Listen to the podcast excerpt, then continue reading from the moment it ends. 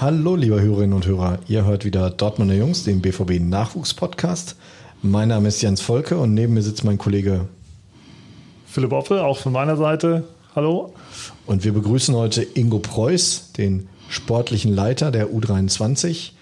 Ingo ist schon seit vielen, vielen Jahren bei Borussia Dortmund, ist sozusagen ein Urgestein, auch wenn er das nicht gerne hört. Wir wurden auch gebeten, nicht über sein Alter zu sprechen. Dann, boom, deutscher Meister. Wir wollen hier Spieler für die Champions League entwickeln, für den Profibereich. Das war das Beste, was mir so hier mal passiert ist. Das ist so überragend, das ist so geil hier. Einfach wow. Ingo, seit wann bist du jetzt bei Borussia Dortmund? Seit März 1992. Wie bist du zum BVB gekommen? Oder was hast du zuerst gemacht bei uns, fragen wir mal so. Ja, das ist äh, eigentlich äh, eine ganz einfache Geschichte. Ich war früher ähm, A-Jugendtrainer beim VfR Sölde, hier ein Vorortverein von aus Dortmund und ich brauchte Jahr für Jahr neue Spieler. Und weil es damals so Scouting und sowas gar nicht gegeben hat, da musste man alles alleine machen, bin ich dann zum Höschpark gefahren und habe mir da die B-Jugend äh, angeguckt oder auch die Einheiten von der A2 und schon hatte ich den einen oder anderen, der nicht übernommen wurde. Und so habe ich dann immer vier, fünf, sechs, sieben Borussen zum VfL Sölde geholt. Also nochmal ganz kurz für die Hörer. Die äh, Jugend vom BVB hat eben nicht wie heute im Brakel trainiert, sondern teilweise auch wechselnd. Im, nicht nur im Höschpark, sondern auch auf dem Mendesportplatz. Da kommen wir auch gleich nochmal zu. Und äh, der VfL Sölde war damals, ja, Dortmunds Nummer zwei, können wir schon sagen. Ne? Das war Oberligist wo hat die Jugend damals gespielt? Auch in der höchsten Liga. Die haben sogar mal ein Spiel gehabt im Halbfinale um die deutsche Meisterschaft im West, damals noch Westfalenstadion. Waren 20.000 Zuschauer da. War eine tolle Geschichte, muss man sagen. Und Freufer Sölde war damals eben Nummer zwei in Dortmund, eindeutig. Mhm. Ja.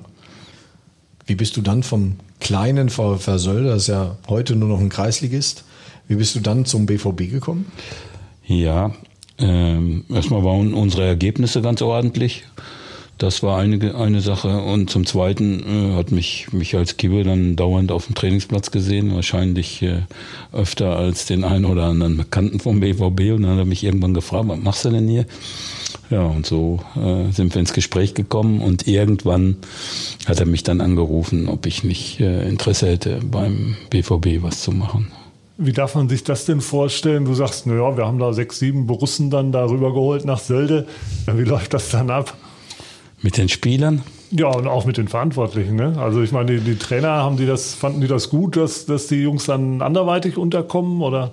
Ja, eigentlich ist das schon so, wenn man einen Spieler nicht übernimmt und, und äh, äh weiß, da ist jemand, der diesen Spieler dann gerne übernehmen möchte und äh, sich auch schon mit ihm beschäftigt hat, dann hat man als Trainer, der jemanden ablehnt, schon ein gutes Gefühl, wenn es für den Jungen weitergeht. Weil manchmal ist es ja so, dass man sagt, pass auf, es macht wenig Sinn für dich, hier weiterzuspielen. Ähm, und man weiß dann nicht, wohin führt sein Weg. Dann ist das nicht schön. Also das äh, äh das ist für einen Trainer oder, oder für einen Verantwortlichen, der eine Mannschaft zusammenstellt, keine gute Sache. Das ist jetzt im, in, äh, im höheren Bereich, wenn ich jetzt jemanden äh, aus der Regionalligamannschaft nehme und sage, pass auf, wir können den Vertrag nicht verlängern und man muss dann Wochen an, wochenlang zusehen, ob der einen Verein bekommt oder nicht, da fiebert man schon ein bisschen mit. Ja, das ist einfach so. Und deswegen denke ich, waren Eddie Böckamp und Bongrowitz und Skibe und wie die alle hießen, damals schon ganz froh, wenn ich ihnen da einige abgenommen habe. Also das würde mich wundern, wenn das nicht so gewesen wäre. War das vielleicht sogar dann so, dass sie teilweise dann, als das Vertrauensverhältnis schon da war und du aber noch in Sölde warst, gesagt haben, wir hätten da einen für dich? Nee, so war es jetzt nicht unbedingt, aber äh, äh dass sie, weil wir waren immerhin Nummer zwei da in, in Dortmund, äh, dass sie mich da unbedingt fördern wollten, aber es, sie haben es nicht behindert, sagen wir mal so. Aber sind auch auf mich zugekommen, wenn man, da hast du einen, wir wollen schon ganz gerne, dass er bei uns spielt. Okay, dann ist es natürlich auch leichter. Den umgekehrten Weg gab es also auch. Du hast äh, einen A-Jugendlichen zum BVB gegeben? Ja, zumindest äh, waren die ganz spitz auf einen. Der hat es dann aber am Ende nicht gemacht. Ich vergesse den Namen nicht. Äh, Stevo Radmilovic äh, war ein sehr, sehr guter Spieler, aber der ist dann von dem Sponsor des VfL Solde überredet worden, dann doch in Solde zu bleiben und ist dann auch gleich hochgeschrieben worden in die, in die Seniorenmannschaft. Ähm, ja. Es hat dann auch andere Wechsel gegeben aus dem B-Jugendbereich zum, zum BVB natürlich. Da hat's, das hat's immer gegeben, klar. Wie waren dann so die Anfänge, deine ersten Jahre beim BVB? Was, was hast du für eine Tätigkeit gehabt und wie hat sich das entwickelt? Ja, ich war A2-Trainer. Ähm, die waren im Abstiegskampf. Es hat da wohl irgendwelche Probleme gegeben mit dem aktuellen Trainer damals. Und äh, da wurde ich gefragt, ob ich nicht schon, nicht erst im Sommer, sondern schon im März anfangen könne, äh, um die zweite A-Jugend aus der zweithöchsten Klasse vor dem Abstieg zu bewahren. Hab ich gesagt, klar, mache ich das wird schon funktionieren. Und, und vor meinem ersten Spiel war es dann so, dass äh, Riedmann, ich weiß nicht, ob euch das noch was sagt, das war dann schon einer aus der ersten Jugend, der hinterher auch einen Profi äh, bekam beim BVB, dann auch ein paar Bundesligaspiele bei Hitzfeld machte. Ach, Frank Riedmann. Frank ne? Riedmann, Riedel, genau.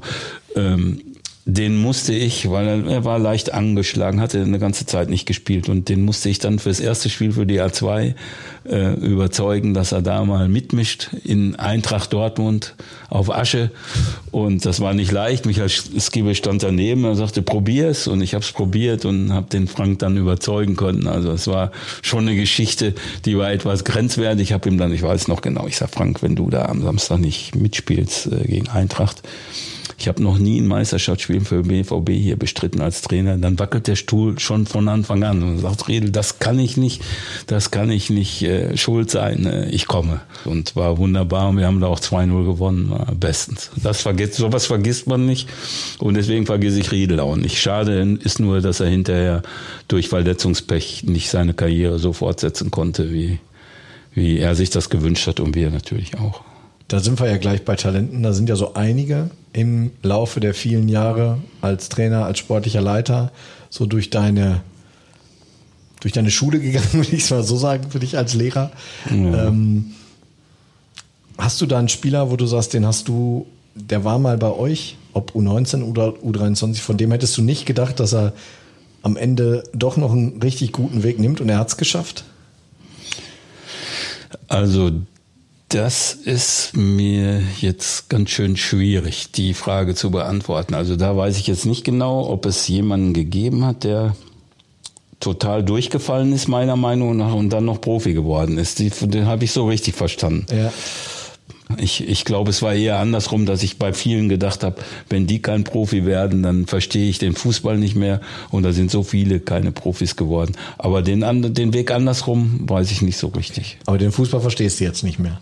Den Fußball, doch. doch, ich, ich äh, ja, hast recht. Ja, aber das äh, hast du recht, wenn du, wenn, wenn ich mich jetzt ernst nehme, dann hast du recht, dann verstehe ich den nicht mehr. Aber nee, man liegt da so oft falsch. Äh, gerade wenn Spieler jung sind. Das geht eigentlich jedem so. Du bist begeistert, wenn einer 14, 15, 16 ist und die können das dann hinterher nicht so unbedingt eins zu eins umsetzen. Ich hatte mal einen kleinen Kerl, den wollte ich zum VfR Sölde holen. Das war in der sechsten Klasse. Ich kann mich noch an den Sportunterricht erinnern. Ich sag, äh, möchtest du nicht äh, äh, nächste Saison beim VfR Sölde? Ach, sagt er, guckt er so hoch, aber ich weiß nicht, ob er 1,30 Meter groß war oder mehr. Guckt er so und sagt, ah nee, heute Abend kommt doch der Herr Skibbe. Ja, ich sag, wie, was will der Herr Skibbe denn? Ja, der will mich zum BVB holen. Ich sag, wo spielst du denn jetzt? Tu es ewig was hat er mir dann gesagt, ja. Und äh, ja, ja, ich sag, dann habe ich ja wohl keine Chance. Aber, aber wenn du dich gegen Skibbe entscheidest, dann komme ich noch mal in der nächsten Sportstunde auf dich zu. Ja, und dann ist er doch zum BVB gegangen und hat dann irgendwann das Tor des Jahrhunderts geschossen. Ach der, ja. Ja, also äh, äh, wie heißt ja, er denn noch gleich? Ja, habe ich habe ich habe ich vergessen, aber ich kann mich mit ihm auch noch an eine Chemiestunde erinnern. Die war auch geil. Er und sein Bruder, sein älterer Bruder, waren ja in unserer Schule und äh, Lars saß dann in der ersten Reihe im Chemieunterricht und boah, dann kamen manchmal Fragen von mir und der meldete sich und gibt Antworten. Da habe ich gedacht, boah, ein Fußballer kann sowas doch gar nicht so beantworten. Ich sage, Lars, woher weißt du das denn alles? Und dann sagt er zu mir, ich beschäftige mich in meiner Freizeit auch mit Chemie, Herr Preuß, sagt er zu mir. Und deswegen ist das so. dann kam er nach der Stunde und sagt, und auch mit dem Heft von meinem älteren Bruder. Und da müssen solche Dinge dann schon mal drin gestanden haben. Aber er hat es mir zumindest hinterher erzählt und das ist so eine kleine Anekdote, die war schon ganz lustig. Also schön ist, dass das mit Lars und VfR sollte nicht geklappt hat, muss man im Nachhinein sagen. Ja. Ja. Also für die Hörer, die es jetzt immer noch nicht wissen, um wen es geht, es geht natürlich um Lars Ricken, ja. äh, der Schüler von Ingo war und jetzt äh, auch hier im Nachwuchs äh, sportlicher, oder nicht sportlicher, Entschuldigung, äh, Nachwuchskoordinator des BVB ist so, arbeitet ihr also auch wieder eng zusammen, fast wie im Chemieunterricht? Nur dass äh, ja, er muss sich nicht mehr mit irgendwelchen Vorgaben von anderen äh, da über Wasser halten. Er kriegt das auch schon so hin. Ja, das macht er ganz gut, glaube ich. Doch. Wie ist denn so überhaupt die Verbindung? Wir haben jetzt ein paar Sachen schon oder hast du aus dem Unterricht schon äh, zum Besten gegeben. Wie lässt sich das denn überhaupt vereinbaren, die Lehrertätigkeit und deine Tätigkeit beim BVB? Ja, das weiß ich nicht. also ähm, ich habe immer das Glück gehabt, dass ich äh, Schulleiter hatte. Das ist jetzt mein dritter äh, am Helmholtz-Gymnasium äh, mit Dirk Bennert, die schon sportaffin waren. Ja, und äh, ähm, ich habe dann auch immer, wir haben über den BVB gesprochen, über meine Tätigkeiten, die ja verschiedenartig waren. Das war ja nicht nur so, dass ich da A2-Trainer geblieben bin, sondern auch Co-Trainer war und Scout und jetzt hier sportlicher Leiter. Also die waren immer BVB-affin und äh, haben mich dabei auch unterstützt. Ich muss sagen, auf der anderen Seite habe ich dann ist natürlich auch immer versucht, äh, in der Schule keine Fehlzeiten zu haben, weil du kannst nicht abends auf dem Trainingsplatz stehen und, und morgens mal wegen irgendwelcher Wehwehchen in der Schule fehlen. Und äh, diese Kombination hat es dann ermöglicht. Manchmal war es schon grenzwertig, war es auch sehr anstrengend, aber ich wollte weder den einen noch den anderen Job darunter leiden lassen. Und ich glaube, das ist mir auch ganz gut gelungen bis heute. Man, der, der Reiz des äh, Fußball, der Fußballtätigkeit ist wahrscheinlich für alle ersichtlich. Was ist denn der Reiz am Lehrerberuf? Oder warum möchtest du den nicht aufgeben oder hast den nicht aufgegeben? Ich hätte den schon das eine oder andere Mal aufgeben können, aber, aber letztendlich ist es so, äh, es hat, seitdem ich denken kann, immer nur für mich den Wunsch gegeben, du wirst Lehrer. Ja, ich habe zwar einen Traumberuf oder ich hatte einen Traumberuf, den ich gerne ausgeübt hätte, nur äh, durchs Studium und durch mein Aufwachsen zu Hause war das nicht möglich, da war das Risiko auch zu groß. Ich wäre gerne Radioreporter und für Fußball geworden oder für Sport schlechthin geworden, aber so äh, kann ich mich nur daran erinnern. Ich wollte immer Lehrer werden und äh, dann habe ich auf dieses Ziel auch hingearbeitet und habe das so schnell wie möglich hingekriegt gekriegt. Also ich war 24, als ich am Helmholtz-Gymnasium anfing und da war ich schon mit der Referendarzeit fertig und so. Das habe ich alles zügig gemacht, muss ich sagen. Was ist denn die größere Herausforderung, von der Klasse zu stehen oder von der Mannschaft? Was willst du sagen? Ja, bei, bei der Klasse äh, bei der, wir haben das oft verglichen. Ein Schulleiter, äh, Dr. Könnecke hieß der, die Frau von ihm ist ja auch noch bekannt in, in Fankreisen, die war mal Fanbetreuerin mit. Christel Könnecke Oberstadt. Ah, ja, ja. ja, ja, genau. Wir haben oft Fußballmannschaften oder Vereine verglichen äh, mit Schulen und, und er als Manager der Schule und ich so als äh, Mitarbeiter da.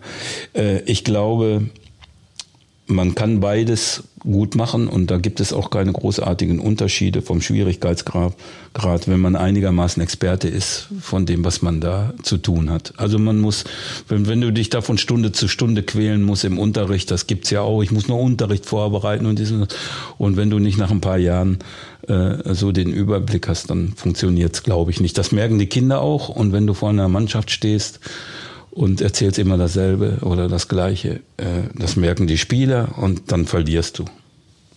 Ohne mich jetzt da irgendwo äh, zu loben, aber ich glaube, vom, vom Lehrerjob habe ich schon einigermaßen äh, Ahnung. Und vor der Mannschaft muss ich nicht mehr so oft stehen. Hast du denn jemals einen Schüler auch trainiert?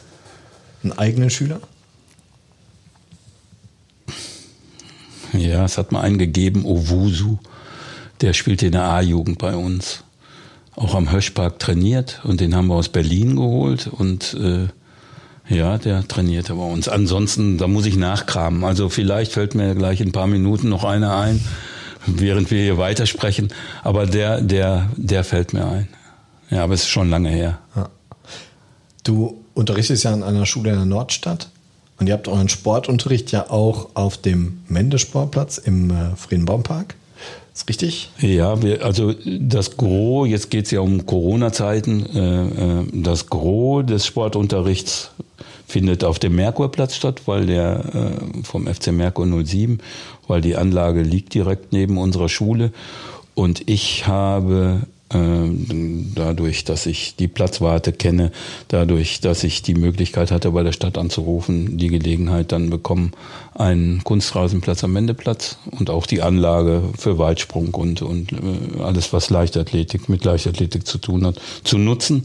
Wir machen das da hygienemäßig. Finde es toll, bin mit meinen Kursen alleine da. Ja, läuft gut. Back to the Roots, da haben wir früher trainiert mit Genau. Horst Köppel, mit Uwe Neuhaus, der gerade mit Bielefeld aufgestiegen ist. Und da gehe ich manchmal über den Platz und dann denke ich schon drüber nach, äh, wie schnell die Zeit vergeht, muss ich sagen. Das Da- ist einfach so. Darauf wollte ich gerade hinaus. Der BVB hat früher ja auch mit der U23 ähm, immer ein bisschen Heimatsuche betrieben, ne? was, was Trainingszeiten angeht. Da habt ihr ja, glaube ich, hauptsächlich auf dem Mendesportplatz trainiert. Der ist, wie gesagt, im Friedenbaum. Ja. Das war ein Rasenplatz auch, ne? ist richtig. Aber es gab auch einen Aschenplatz, ne? Es gab drei Aschenplätze Ja. und die durften wir auch äh, benutzen. Die durfte die ja, benutzen. Unbedingt. Ja, wenn ich dann noch dran denke, da hinterher, äh, es war ja nicht so, dass, dass damals die Klamotten gewaschen wurden. Ja, die konntest du schön mit nach Hause nehmen und wenn, wenn das dann geregnet hat und du warst voll mit dieser roten Asche, das ist schon eine tolle Nummer. Also das wissen die heute alle gar nicht mehr. Ist auch nicht schön, muss man sagen. Ich erinnere mich wohl daran, aber die Tasche war manchmal 20 Kilo schwer, die du mit nach Hause genommen hast. Vor allen Dingen, wenn du es im Knie gehabt hast, ne? oder Ja. in irgendwelchen Schürfwunden, dann hast du auch wochenlang davon Spaß gehabt. Dafür hat man äh, immer diese Nagelbürsten für Hände genommen. Also ich habe das gemacht, habe irgendwann, ja, irgendwann war es mir dann, war es dann besser, wenn man das auf diese Weise machte. Ich weiß nicht, ob das hygienisch einwandfrei war, aber, aber ganz egal. Für die Ich hab- Haut bestimmt spitze. Ja, stimmt. Super. Ähm, Ja, viele haben ja heute noch Asche in den Beinen. Ne? Das ist. Äh, das ist ja zu jetzt schon ein Riesenunterschied. Ihr habt jetzt hier äh, das ehemalige Profigebäude, was ja jetzt inzwischen so komplett fürs Nachwuchsleistungszentrum genutzt wird. Ihr habt ja hervorragende Bedingungen mit der U23, ähm, wo es nicht viele Vereine in Deutschland gibt, die sowas ihren Spielern bieten können. Hat das nur Vorteile? Ja, erstmal ja. Also das sind schon paradiesische Verhältnisse hier und ich äh, sehe die großen Augen, wenn Spieler von anderen Vereinen kommen, sei es Zweitligisten oder Drittligisten und sehen hier unsere Möglichkeiten. Äh, ich bin auch gerade wieder aus der Videositzung gegangen. Das ist schon, ist schon grandios. Ja, das muss man einfach sagen. Also wenn es um, um, um den Teil geht, den der Verein machen kann, um die Spieler zu fördern, dann hat der Verein das gemacht. Natürlich gibt's immer noch Verbesserungsmöglichkeiten. Aber, und das ist äh, die andere Seite der Medaille, es wird den, den äh, Jungs auch manchmal zu viel abgenommen. Ja, ich, ich, ich muss Selbstständigkeit haben im richtigen Leben. Ich muss nicht alles, alles, alles, aber auch für jeden Furz irgendwas, irgendjemanden haben, der mir das abnimmt. Ich, ich äh, muss da mitten im Leben stehen und ich finde, wenn man das kann und wenn man das beherrscht, äh, Dinge auch für sich selbst zu erledigen, dann kann man das auch übertragen auf das Fußballspiel. Ja, da kann dir auch niemand was abnehmen, wenn du Entscheidungen treffen musst. Und das ist vielleicht der Nachteil, weil es ist, ist alles total gut gemeint, aber irgendwann muss man auch sagen, so, Junge, das mach jetzt mal selbst. Aber das funktioniert doch bei uns in der U23 eigentlich ganz gut, oder? Würdest du, würdest du da sagen, da fehlt es dem einen oder anderen noch dran? Ich finde, die machen das alle ganz gut. Muss mich nur danach fragen, wenn wir mal ein Spiel verloren haben. Kommt ja diese Saison nicht vor. Das will ich hoffen, ja. Das will ich hoffen. Gestartet sind wir ja ganz ordentlich. Ähm, Gucken wir mal. Also die Vorbereitung war sensationell gut, hat richtig Spaß gemacht. Äh, Ich glaube euch auch, wenn ihr dabei wart, zuzusehen. Da muss man gucken, wie sich das weiterentwickelt. Also im Augenblick macht's macht's Riesenspaß und äh, ich hoffe, das bleibt so. Und wenn man jetzt die positiven Aspekte nennen will, klar, die Jungs sollen selbstständig werden, aber es ist vielleicht auch oft ein Argument, einen Spieler mal hier hinzuholen, wenn er sieht, was es hier für Möglichkeiten in puncto Infrastruktur gibt, weil das darf man, glaube ich, auch oder kann man gar nicht oft äh, genug betonen. Es ist ja nicht so, dass ihr die Jungs mit Geld zuschüttet, wenn die hier hinkommen, ähm, sondern es sind ja eher andere Argumente, die ihr anbringt, wenn ihr äh, Topspieler hier hinholt. Wenn man jetzt die positiven Aspekte aber hervorbringen will, ähm, in puncto Infrastruktur, ist das oft auch mal ein Argument, dann Top-Leute hier hinzuholen, die von einem Dritt- oder von einem Zweitligisten sogar kommen? Ja, unbedingt. Und dann führen wir die Jungs hier rum, führen sie über unsere Plätze, können äh, die Profiplätze zeigen, die nahe Anbindung zum Training der Profis. Dann kriegen die Jungs schon große Augen. Dann haben wir den Footballnauten noch zur Verfügung, haben jetzt eine neue Athletikhalle. Also das ist schon was Besonderes und äh, damit kann man schon den einen oder anderen Spieler überzeugen, hier hinzukommen. Also ganz sicher. Jetzt ist in diesem Jahr der Umbruch wieder besonders stark ausgefallen. Ich meine, die Fluktuation ist traditionell sehr hoch. In diesem Jahr noch ein bisschen mehr, aber trotzdem hat man so das Gefühl, es ist relativ schnell eine Mannschaft geworden. Ja, den Eindruck habe ich auch. Äh, es liegt natürlich auch daran, weil im Augenblick ist nur überall eitel Sonnenschein. Das Trainerteam ist fast komplett neu. Da sind bis auf äh, Jan-Frederik Luig und Thomas äh, Feldhoff, dem Torwarttrainer, auch drei andere äh, Leute gekommen. Äh, die müssen sich erstmal kennenlernen. Dann kennt man die Macken des anderen noch nicht. Und bei den Spielern ist das ähnlich. Ja, wir haben noch nicht so viele Spiele gehabt und alle haben äh, oder die meisten sind zu regelmäßigen Einsätzen gekommen. Da ist noch alles eitel Sonnenschein. Ja, ich vergleiche das immer so mit der Zeit, mit den ersten sechs Wochen, als ich meine Frau kennenlernte sind jetzt 40 Jahre geworden, aber die ersten sechs Wochen waren schon was Besonderes. Und so ist es beim Fußball, glaube ich, auch. Ja, dann warten wir mal. Frage beantwortet.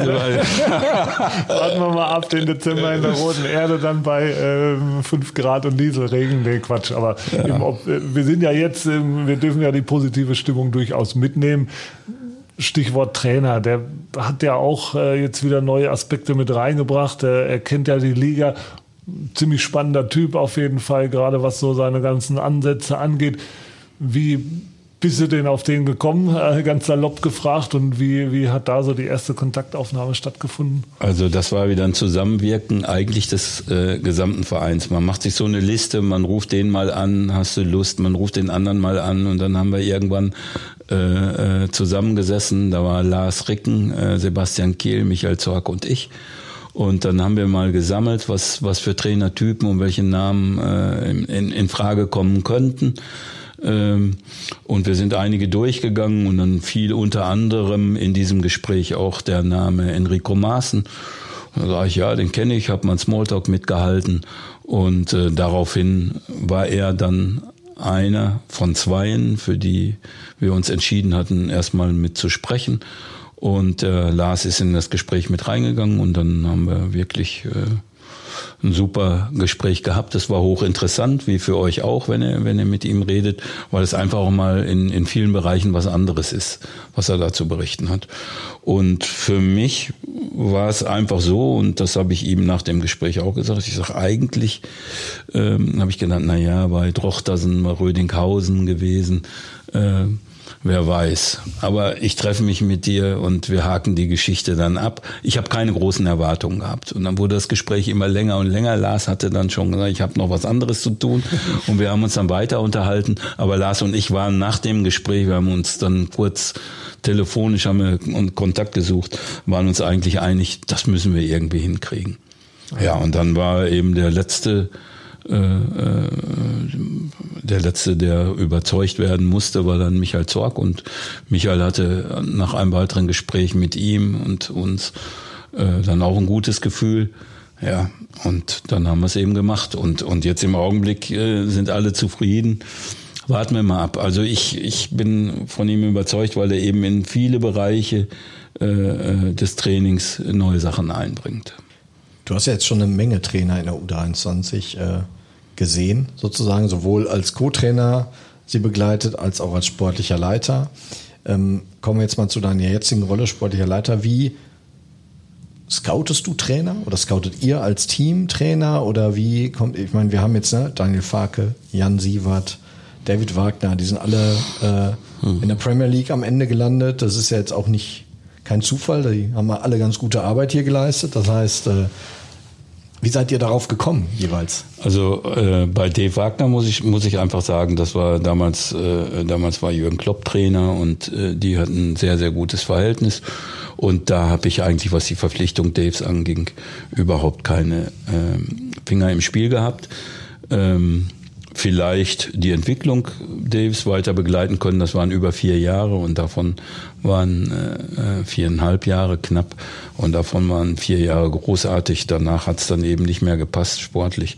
Äh, da habe ich also weniger Aktien drin. Äh, was, ähm, was Farke angeht, ja, da muss man, muss man gucken, was machen Menschen, die in unterklassigen Vereinen sind, für einen Job. Und der, dem war es gelungen, äh, in Lippstadt aufzusteigen in die Regionalliga und dann auch zwar wieder runterzugehen, aber mit einer besonderen Art und Weise des Fußballs. Der hatte jetzt nicht die Qualität an Spielern, um da oben mitzumischen, aber der hat zumindest gezeigt, was er will. Und äh, dann ging die Mannschaft leider wieder runter, aber das war jetzt nicht Sache des Trainers. Und äh, wenn ich mich an das erste Gespräch mit Daniel erinnere, das hat auch drei Stunden gedauert. Da haben wir uns in Aalen an irgendeiner Raststätte getroffen ja, und ja, du wirst dann einfach, du wirst von, du weißt, du unterhältst dich mit manchen Leuten, die erzählen dir das, was man so im Fernsehen hört. Ja, immer so in Interviews, da kommt wieder da und dann erzählt er, der eine sagt, ja, meine Mannschaft, das müssen Maschinen sein. Also all solche Sprechblasen, da gibt's jetzt, ich könnte jetzt ganz viele Sprechblasen nennen, aber manchmal sind es auch Gespräche, die finde ich hochinteressant. Und äh, das macht's dann am Ende aus. Und, und, und Jan Sievert, muss ich sagen, der war vorher ja schon mal Kandidat, als Frake äh, dann letztendlich hier, hier zu uns gekommen ist. Macht dich das stolz, dass, äh, dass, die, dass die es dann in der Premier League geschafft haben? Also zumindest mal ein paar Spiele dort als Trainer äh, ableisten durften, dass sie geholt wurden von uns? Ja, das freut mich. Also das, das muss ich sagen, das freut mich und ähm, schade ist nur, dass man dann so den Kontakt äh, mehr oder weniger verliert. Äh, mit Daniel, da schreibe ich noch gelegentlich. Mit Jan Sievert habe ich allerdings noch sehr guten Kontakt und das wird sich auch, glaube ich, in den nächsten zehn Jahren nicht ändern. Das äh, ist was Besonderes. Und das ist auch einer der wenigen, der übrig geblieben ist, muss ich sagen. Ich habe gestern noch mit Uwe Neuhaus telefoniert und wenn wir dann miteinander quatschen, ist es so, als hätten wir gestern das Training gemeinsam beendet.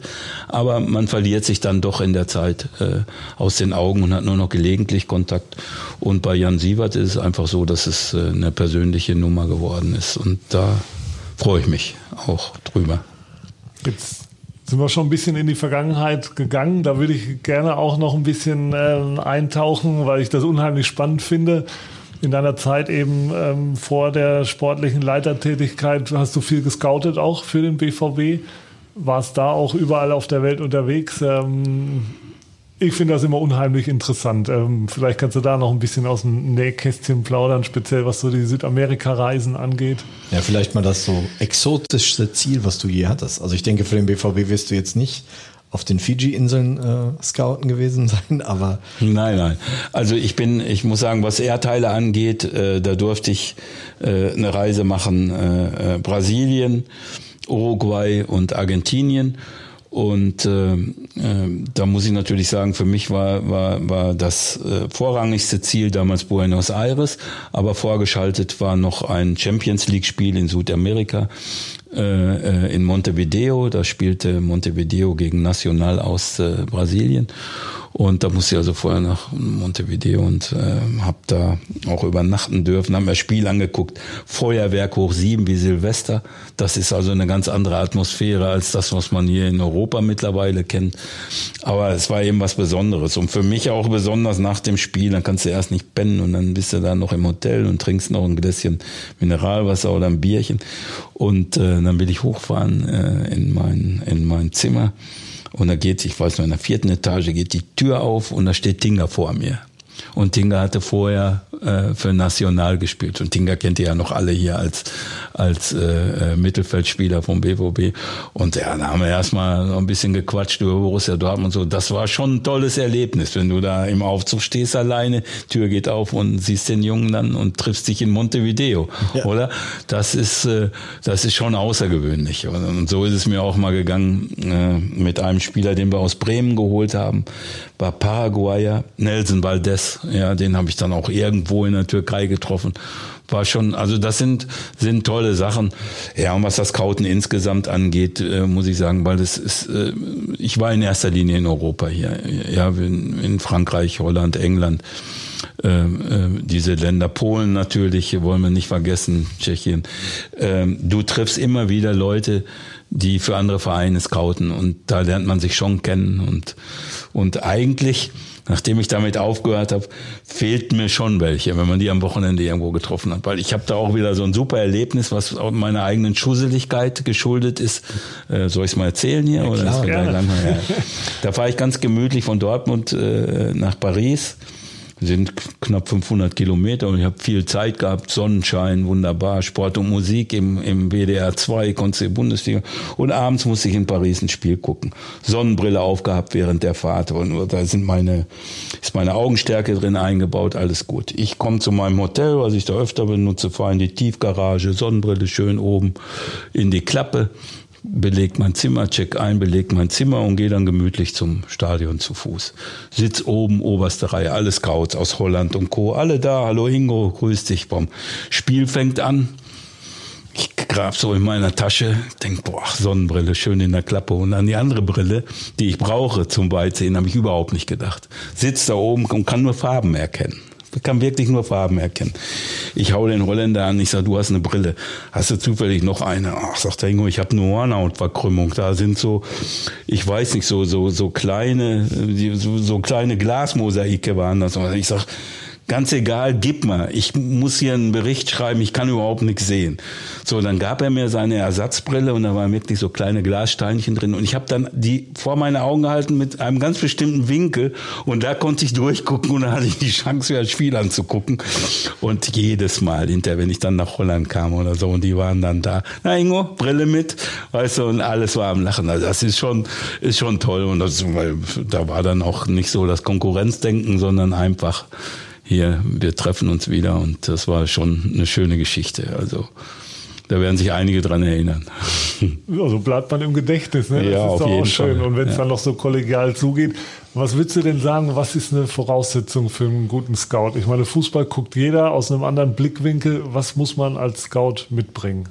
Fle Fleiß. Also ich bin der Meinung, wie in jedem Job, dass du ungemein fleißig sein. Du musst Spiele gucken, Spiele gucken, Spiele gucken und nochmal Spiele gucken äh, und musst vergleichen, vergleichen und, und dann hast du Möglichkeiten, dich da weiterzuentwickeln. Also ich bin davon überzeugt, dass es äh, ja, dass in erster Linie der Fleiß steht.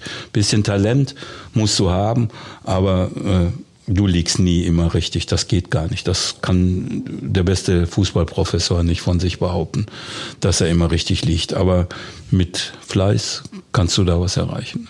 Aber guckst du anders Fußball als der Otto Normal-Fan? Ja, wenn ich äh, unsere Mannschaft sehe und da mitfieber, seien es jetzt die Profis oder unsere eigene Mannschaft, dann, dann bin ich erstmal da auch Fan. Da kann, ich, da kann ich nicht so analytisch da sitzen. Da springe ich auf, wenn ein Tor fällt und äh, wenn der Schiri abpfeift und wir haben dann ein knappes Spiel gewonnen, springe ich wieder auf. Also das ist jetzt nicht so, dass ich mir da jeden einzelnen Spieler dann genau auf seine Leistungen da äh, ansehe und dann auch einen Bericht hinterher schreibe. Das kann man nur, wenn man, wenn man völlig relaxed ist und objektiv zuschauen kann und sich möglichst auf zwei, drei Spieler vielleicht äh, fokussiert oder möglicherweise nur auf einen.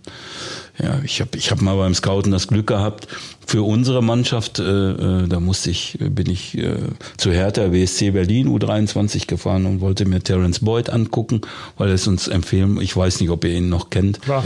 der dann äh, uns zum Aufstieg gebombt hat, sollte ich mir Terence Boyd angucken und die spielten zufälligerweise gegen Hannover 96 2 und da war dann einer drin, äh, den habe ich zufälligerweise auch gesehen. Das war Matze Halstenberg, den wir dann zu uns geholt haben. Der hat hinterher eine tolle Karriere gemacht. Äh, bei uns leider nicht geschafft, weil äh, da gab es einen Spieler namens Elia in Hamburg und auf den ist er in seinem ersten Einsatz für Kloppo getroffen. Der hatte mal einen Sonnentag, so ein Rechtsaußen, ein holländischer Rechtsaußen hat einen Sonnentag, hat den äh, äh, Mats Halstenberg da verdreht und ja, da war seine Karriere dann äh, unter keinem glücklichen Stern geendet irgendwann beim BVB. Ist schade, aber äh, ja, lässt sich nicht ändern. Aber so geht das beim Scouten manchmal. Ich guck, du guckst dir den einen Spieler an, findest zufälligerweise noch einen und äh, ja, dann läuft's manchmal. Aber sowas passiert ja wahrscheinlich beim Scouten genauso, was du gerade mit Halstenberg beschrieben hast. Äh, du sollst dir Spieler X angucken und dann hat sein Gegenspieler einen Sahnetag und du denkst, warum sollte ich mir den denn jetzt angucken? Der kann ja gar nichts. Passiert das oft? Nee, also mir ist es nicht oft passiert. Ich kann mich nur an eine zweite Begegnung erinnern. Da musste, da bin ich äh, gefahren zu einem Regionalligaspiel Leipzig gegen Chemnitz. Das weiß ich noch. Ist auch schon lange her, Mensch. Also ich weiß auf jeden Fall, dieses Spiel habe ich mir angesehen, sollte da auch mir einen Stürmer angucken. Ähm, da hatte ich nach 20 Minuten das Gefühl, das muss man sich nicht weiter anschauen.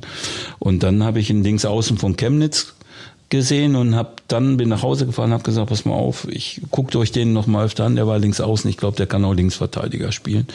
Und den haben wir dann hinterher sogar verpflichtet. Das war Chris Löwe. Der hat am Anfang das ganz ordentlich gemacht bei uns und dann irgendwann wurde es weniger, aber letztendlich hat er dann auch noch in England und in der zweiten Liga spielt jetzt glaube ich in der dritten Liga zum Ende seiner Karriere in Dresden. Äh, das war auch so ein Fall. Ja, komm, lass uns probieren. Ja, und äh, dann haben wir es gemacht. Ja. Sowas musst du als Scout äh, aber auch haben, solche Erfolgserlebnisse.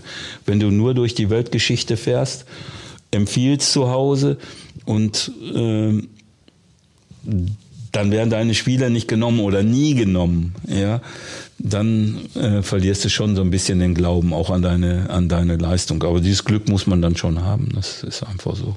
Eine abschließende Frage habe ich noch, Ingo. Mhm. Wir haben ja keine Ziele ausgegeben vor der Saison. Ähm, aber viele gegnerische Trainer nennen uns, also unsere U23, als Mitaufstiegskandidaten. Ist das eine Ehre für uns oder schon fast eine zu große Bürde? Wie würdest du es sagen? Eine Bürde ist das sicherlich nicht. Es gibt Selbstbewusstsein, das zeigt, dass wir da nicht so ganz verkehrt gelegen haben mit unseren Verpflichtungen. Ich freue mich sogar darüber. Ich habe mir äh, diese Bilanz, äh, diese Trainerumfrage bestimmt fünf, sechs, sieben Mal durchgelesen, habe dann auch mal nachgezählt, ob das auch stimmt, wie viele da für uns gestimmt haben nach unserer wahnsinnig schlechten Saison äh, 2019-20, wie auch immer. Äh, nee, ich freue mich darüber und für mich ist das äh, keine Bürde. Der Trainer und die Spieler sollen zeigen, was sie können und dann gucken wir, was bei rauskommt und je mehr Spiele wir gewinnen, ach, die sind doch alle heiß darauf, Spiele zu gewinnen und äh, äh, ja, wenn sie das Beste abrufen, dann werden wir auch äh, häufig drei Punkte einfahren, glaube ich. Ob das dann letztendlich zum Aufstieg reicht, das weiß ich nicht. Aber jetzt wollen wir erstmal wieder die Mannschaft so hinkriegen, dass die Leute, die paar Leute jetzt, die erstmal ins Stadion kommen können oder die dann auch äh, äh, am Stream sitzen, äh, nach dem Spiel sagen, boah, war ein geiles Spiel. Borussia U23 ist wieder da, kann man sich angucken. Das ist doch ein schönes Schlusswort. Besser könnte man es eigentlich gar nicht formulieren. Genau. Ingo, vielen Dank, dass du da warst. Und wir hören uns in zwei Wochen wieder. Wiedersehen. Macht's gut, bis dahin. Tschüss. Ciao. Ciao.